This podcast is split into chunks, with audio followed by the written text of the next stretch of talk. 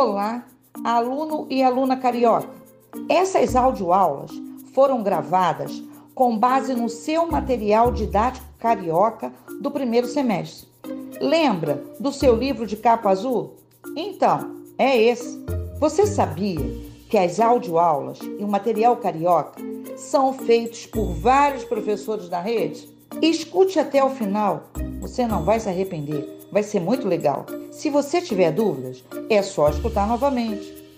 Agora, se você fez uma atividade muito, muito interessante, mande para o nosso e-mail, compartilhe conosco materialcarioca@rioeduca.net. Seu trabalho poderá ser publicado e compartilhado nos materiais cariocas das próximas semanas. Toda semana você vai encontrar uma aula nova. Vamos lá, embarque nessa! Olá, alunos e alunas do oitavo ano. Estou aqui novamente conversando com vocês e atualizando os temas já estudados. Sou a professora Aide de Ciências e desejo que todos estejam seguindo as recomendações da saúde para a prevenção ao Covid-19 a pandemia ainda não acabou. O ser humano aprendeu a manipular as diferentes fontes e formas de energia. E esse aprendizado permitiu que o modo de vida de hoje seja muito diferente do modo de vida nos séculos passados.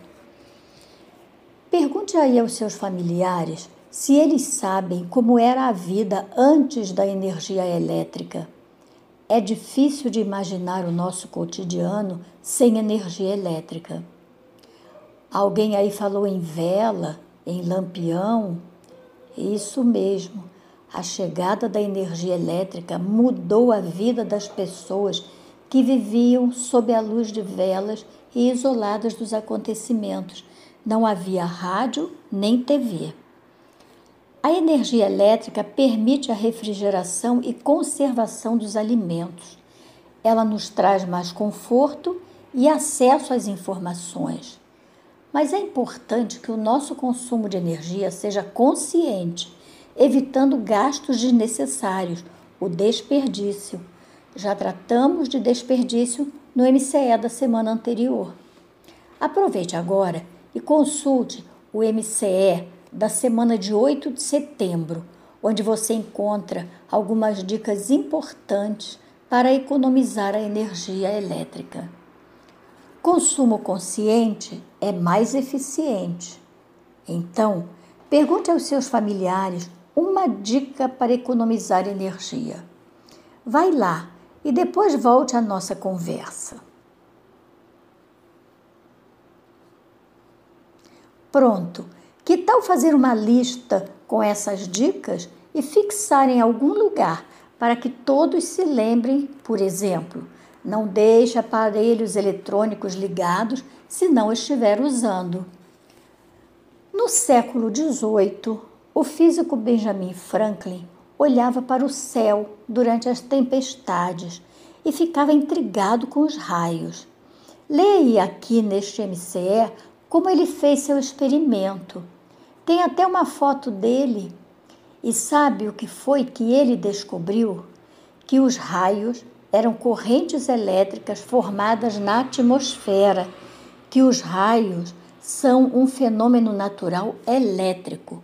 Sua descoberta o levou depois a inventar o para-raios. Responda no seu caderno as questões sobre esse texto.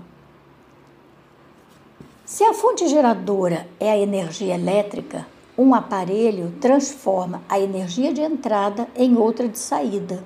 Por exemplo, um ferro de passar roupa, para funcionar, precisa estar ligado a uma corrente elétrica, não é? Esta energia elétrica é transformada em energia térmica. Observe os aparelhos que estão apresentados aqui e identifique que tipos de energia eles apresentam. Agora, um desafio para você.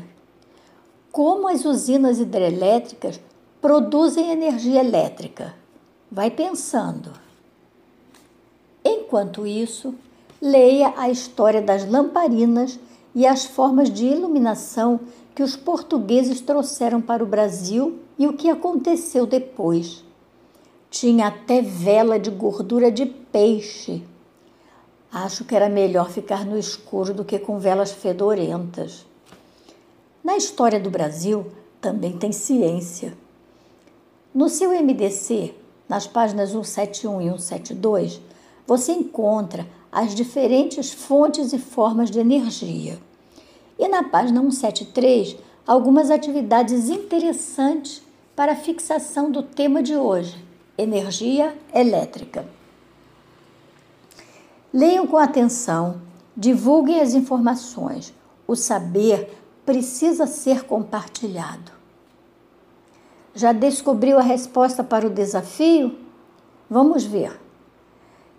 É a energia que vem da água que é transformada em energia elétrica. As usinas hidrelétricas utilizam a força das águas para mover as turbinas que estão ligadas a um gerador que, quando se movimenta, produz a energia elétrica. Procure no MDC, página 167, e relembre as informações sobre as usinas hidrelétricas. Vamos ver o que abordamos hoje? Primeiro, o ser humano aprendeu a manipular as diferentes fontes e formas de energia para facilitar a realização de várias tarefas. Segundo, a chegada da energia elétrica trouxe mais conforto à vida das pessoas. Se o fornecimento de energia elétrica é interrompido, os prejuízos são imensos. Trens, metrôs, bancos e até em nossa casa nada funciona. Terceiro, é importante que o consumo de energia elétrica seja consciente, sem desperdícios. Quarto, Benjamin Franklin fez uma importante descoberta: que os raios eram correntes elétricas formadas na atmosfera. Vamos nos encontrar na próxima audioaula. Realizem as atividades. Até lá! Cuidem-se!